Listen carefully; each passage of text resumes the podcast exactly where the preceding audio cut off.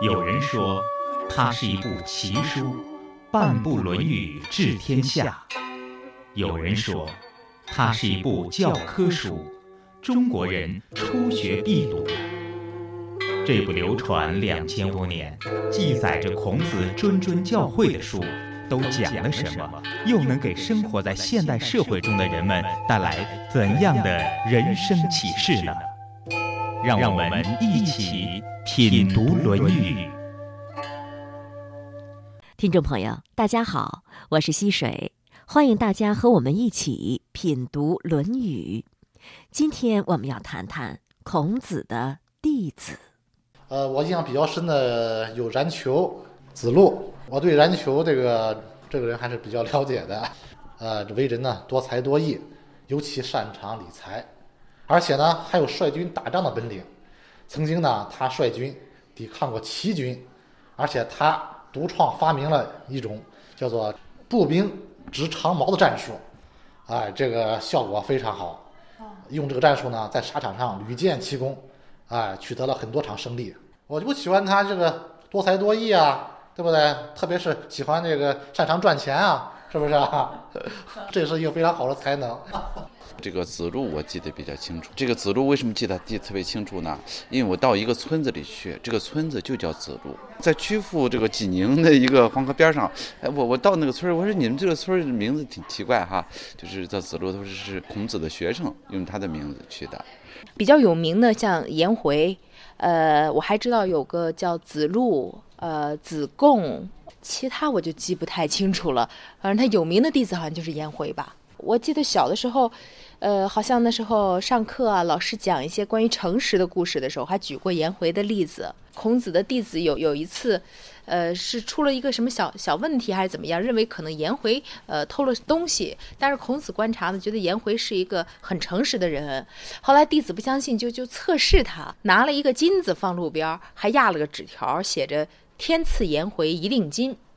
然后呢，颜回就从那儿过的时候，看到之后啊，一点不为所动，还顺手在下边加了一句，叫，呃，叫做什么“外财不富命穷人”，啊，对仗还挺工整的。然后后来这个孔子就大为赞叹，觉得颜回呢很诚实，呃，然后不是自己的东西也不要，就是品德非常的高尚，很端正。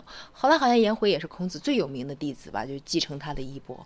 呃，有一位这个圣贤，七十二圣贤之一，是我们，嗯，在济南也很有名。我们济南有一条路叫做闵子骞路，而这个闵子骞也是这个孔子的七十二弟子之一。他是以孝闻名。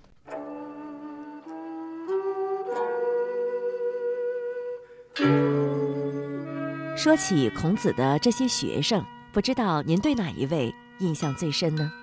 在接下来的几期品读《论语》节目当中，我们要给大家介绍介绍他们。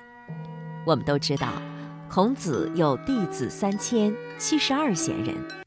当然，这里所说的贤人，可不是闲的没事儿的人，而是贤德之人。就是说，三千弟子中有七十二位是特别优秀的。当然，就是这些最优秀的弟子，也没有在《论语》当中全部出现。仅出现了三十五位。为了使大家更好地了解《论语》，我们选择几位重要的弟子给大家介绍一下。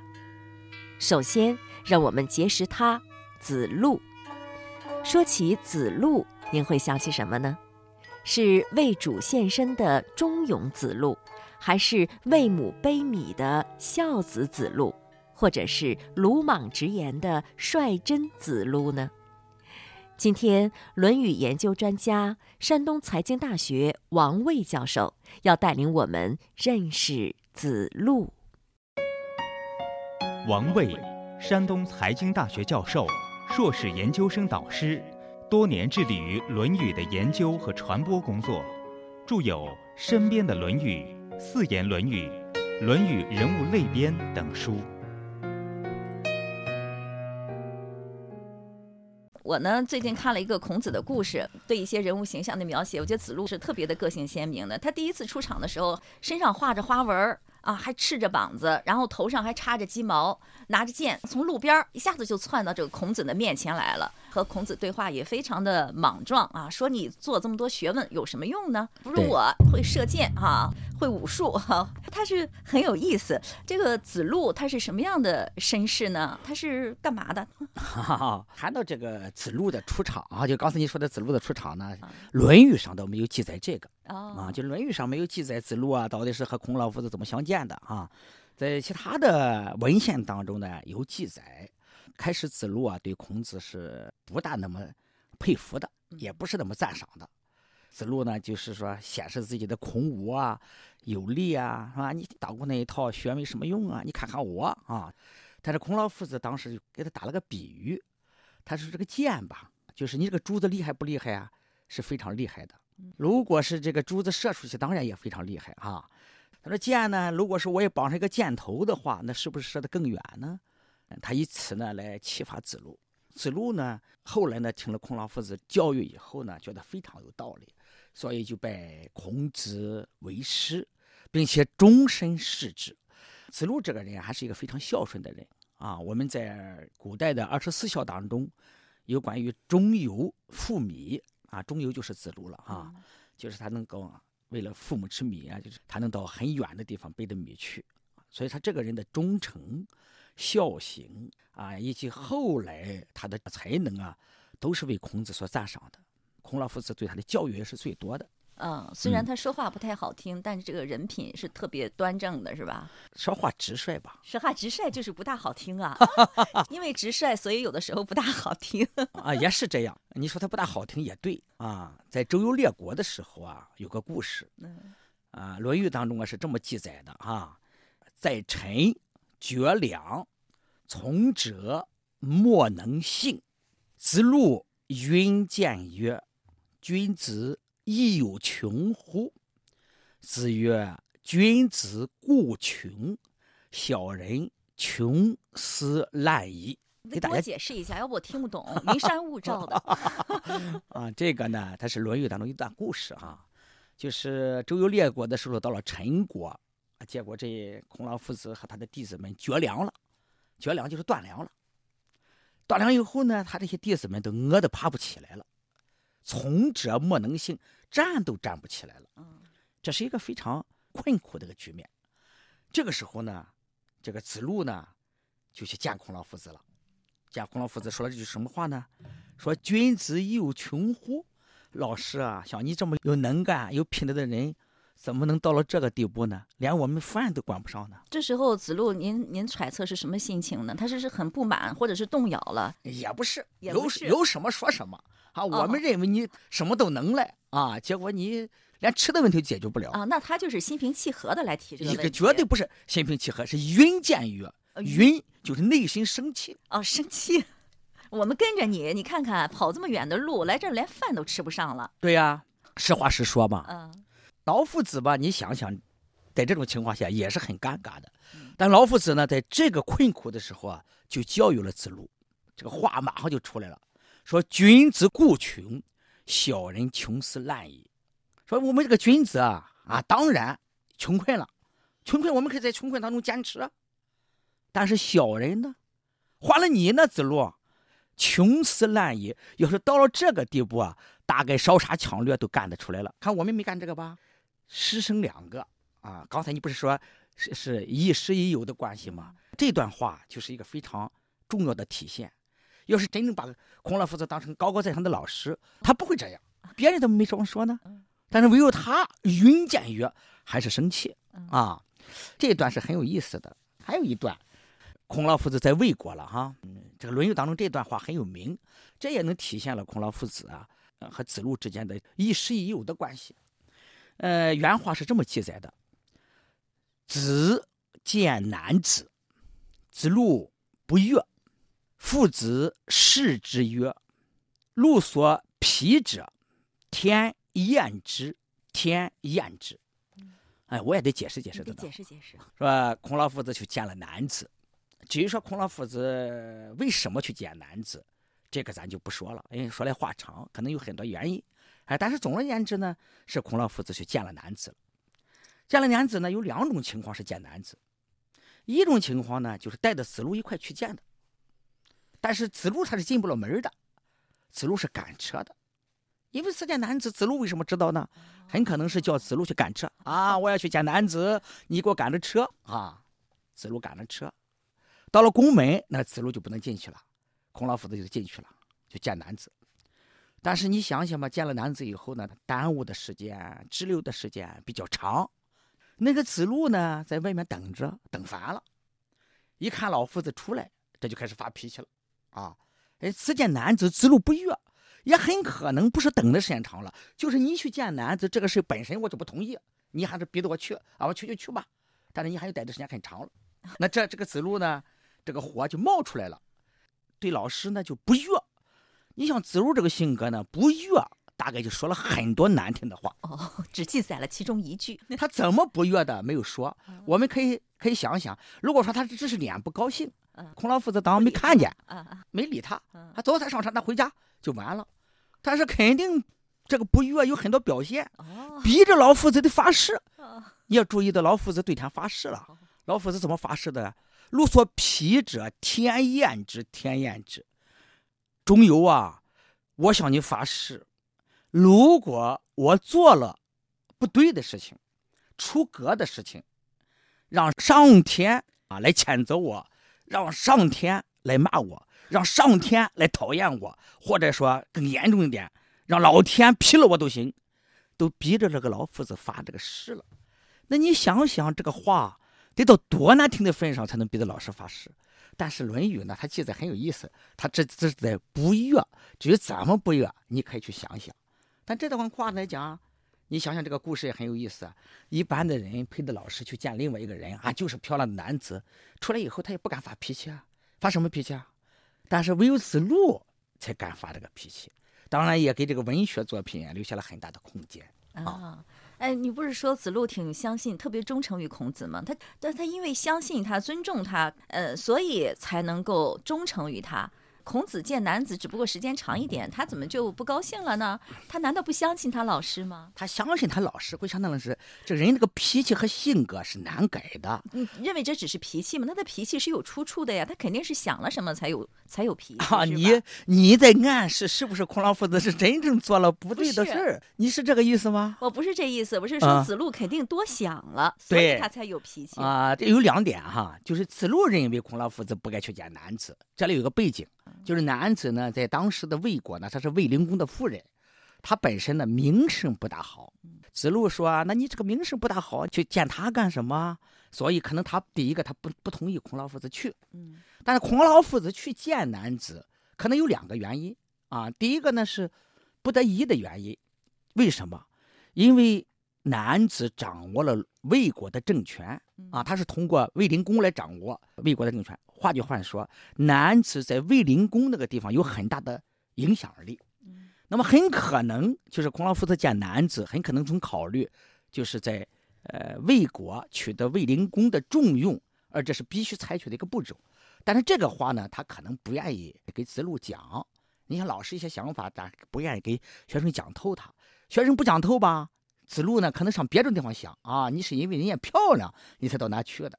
这个可能是这个原因。嗯，我记得那个子路和孔子在魏国的时候，呃，那时候魏军打算要重用孔子，子路也挺高兴的，问孔子说：“要是这个魏军用你的话，你先干嘛呢？”孔子说：“先证明啊，先证名分。”这个子路接着就说了：“你太迂腐了，先证什么名啊？”我觉得说话也是够难听的，直接就说他老师特别迂腐。孔子他这个徒弟成天这么冲撞他，他怎么受得了啊？受不了也得受，受不了也得受啊！哎，因为什么呢？因为孔老夫子呢，只是知道子路啊，就是说话直一点、冲一点，但是对于子路的人品，对于子路的忠诚，对于子路的能力，对于子路的品德，孔老夫子心中是非常有数的。也就是说，危难之际，他是觉得没人挺身而出的话，就是有一个人挺身而出，也是子路。刚才我们谈到了南子，南子是当时魏国卫灵公的夫人，原来是宋国的公主，比卫灵公小三十多岁，以美貌著称。当她还是小姑娘，待字闺中的时候，就和公子朝私通。公子朝是一个非常俊美的男子，两美相爱胜过夫妻。可惜，弱小的宋国迫于魏国强大的压力，竟把男子嫁给了老态龙钟的卫灵公。男子不能满足，经常红杏出墙，甚至借故回宋国和公子朝幽会，因此名声不佳。所以，当孔子为了更好地在魏国立足，要和这样一位女人会面的时候，子路是非常不乐意的，并直率地表达了出来。当然，孔子是不会介怀的，因为他对子路的忠勇。了然于心。这个《论语》当中有这么一段话啊：“子曰：‘道不行，乘夫浮于海。从我者，其有与？’子路闻之喜。子曰：‘有也，好勇过我，无所取材。’那么这段话呢，就是孔老夫子这么说：‘哎呀，如果说这个天下无道的话。’我到海海上去住算了，乘夫浮于海，我就离开这个地方到海上去吧。孔老夫子说：“如果我要到海上去的话，能跟我去的人就是中游这一个人，他可能跟我到海上去。这说明呢，就是他对子路的这个忠诚度，他是心里很有数的。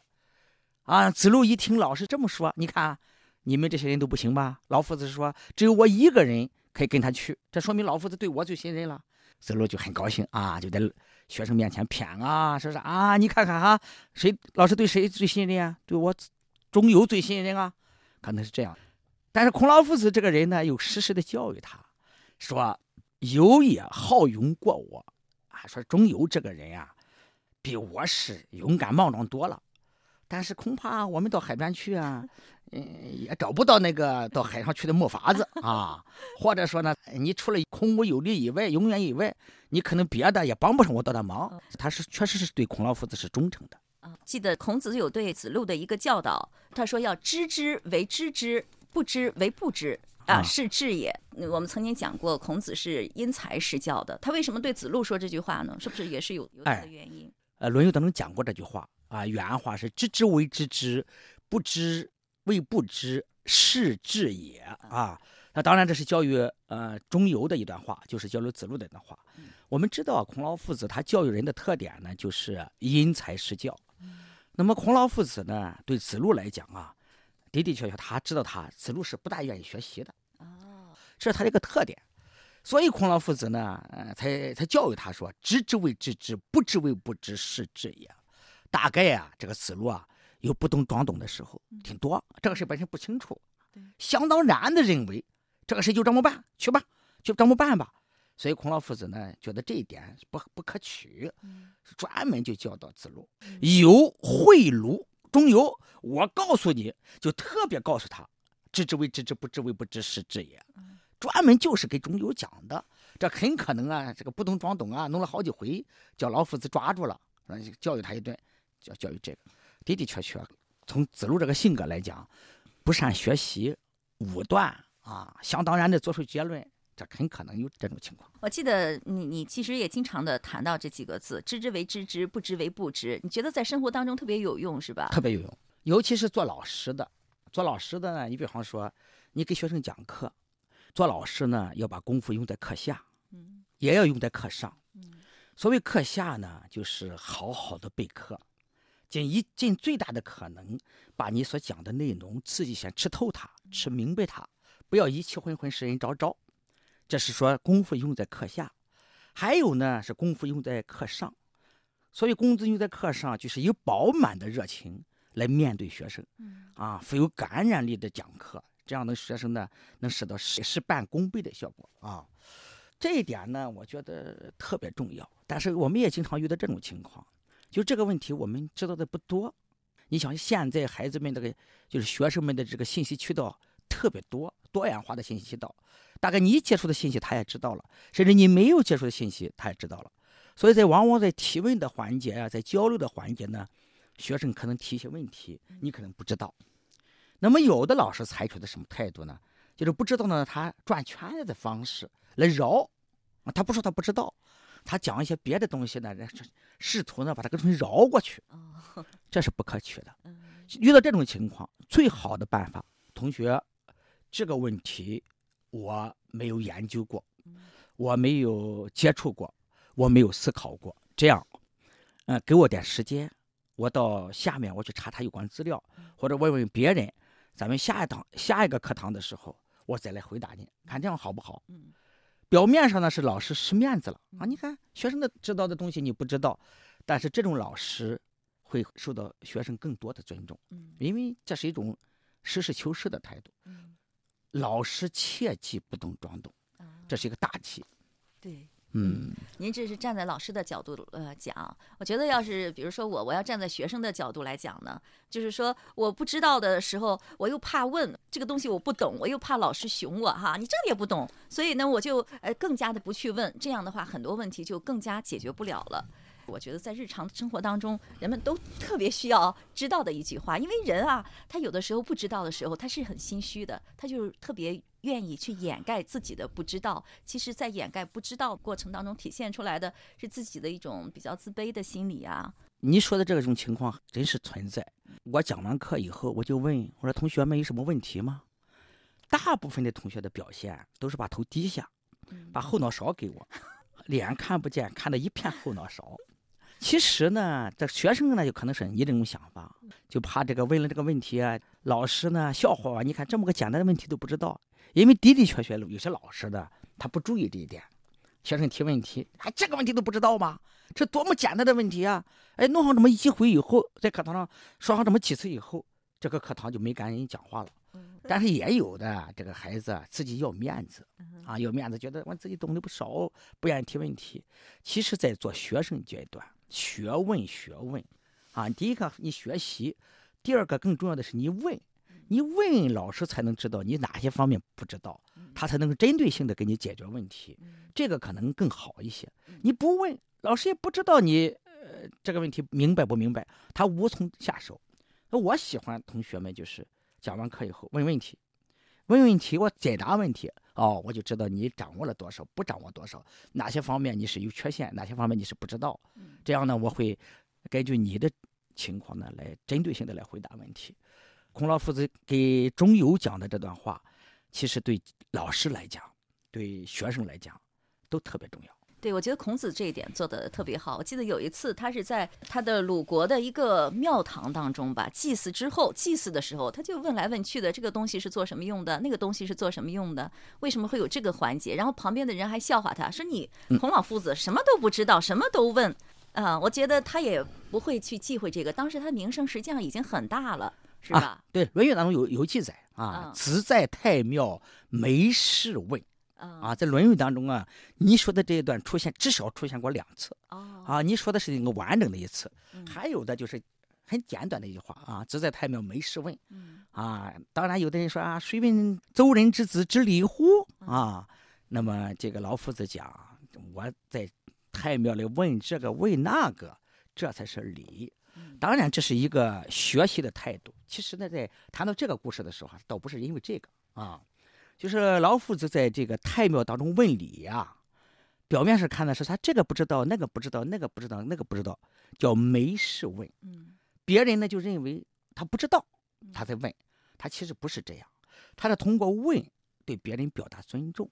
哦，是这样啊哎，对，他是有些事情吧，他通过问别人，学习向别人请教，实际上是对别人表达尊重的一种方式。哦，是当然也是做学问严谨的一种途径，嗯但更重要的是体现了他怕这个事情做错了，万一做错了就不好了。嗯所以我问问问问清楚了以后，我就不会错了。他是这样，所以说，孔子他特别有学问，但是他不是生而知之者。他说他自己不是生而知之者，而是啊学而知之对，啊。他这孔老夫子在这一点上啊，呃，谈到学而知之啊，他这是他的一个真实真切体会。孔老夫子不赞成生而知之的这个说法啊，所以孔老夫子呢，他一上来就讲，老夫子有学生有三千，有贤者七十二人，但是三千学生和贤者七十二人，孔老夫子认为只有一个学生好学，就是颜回好学，其他的人孔老夫子都没有赞扬过好学 啊。到孔老夫子晚年啊，六十八岁不是回到鲁国以后，当季康子问弟子孰为好学，当哀公问弟子孰以好学的时候，孔老夫子就讲一个人好学就是颜回。所以这个好学是孔老夫子一个非常重要的特点。朋友们，不知道您是怎样看待“知之为知之，不知为不知”这句话的呢？在我看来，这句话不仅代表了一种好学的态度，更代表了一种人生的智慧。只有真正懂得了这句话，奉行了这句话，你才会生活的轻松愉快，并饶有趣味。今天的节目就是这样了。今日嘉宾王卫教授，主持人溪水。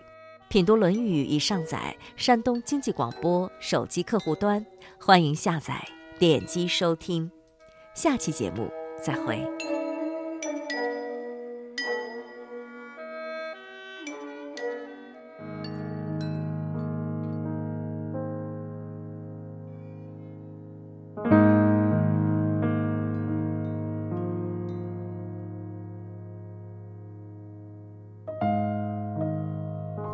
许是在上古时代，亦或者是很久很久的未来，也可能就是现在。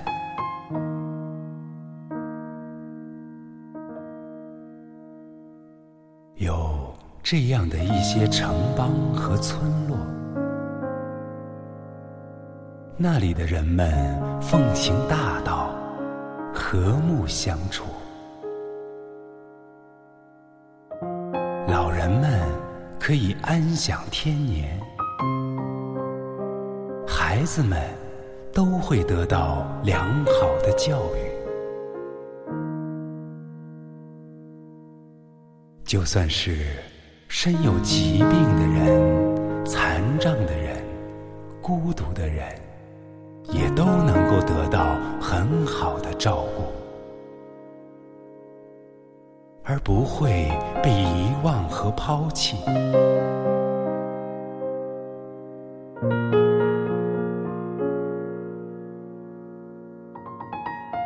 男人们、女人们都有家有业，人们各得其所。既爱自己的亲人，也会像爱亲人一样爱所有的人。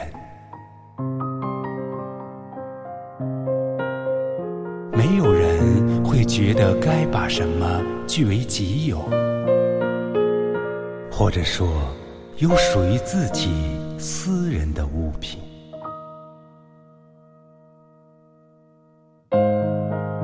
只要有需要做的事情，就一定去做。没有人会去计较付出与得到。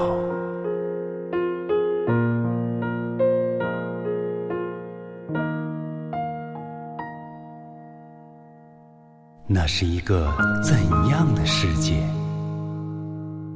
是一个理想国吗？没有贪婪，没有争斗，而这一切又是那么自自然然，好像这本来就应该是我们生活的世界，和睦、和谐、和平。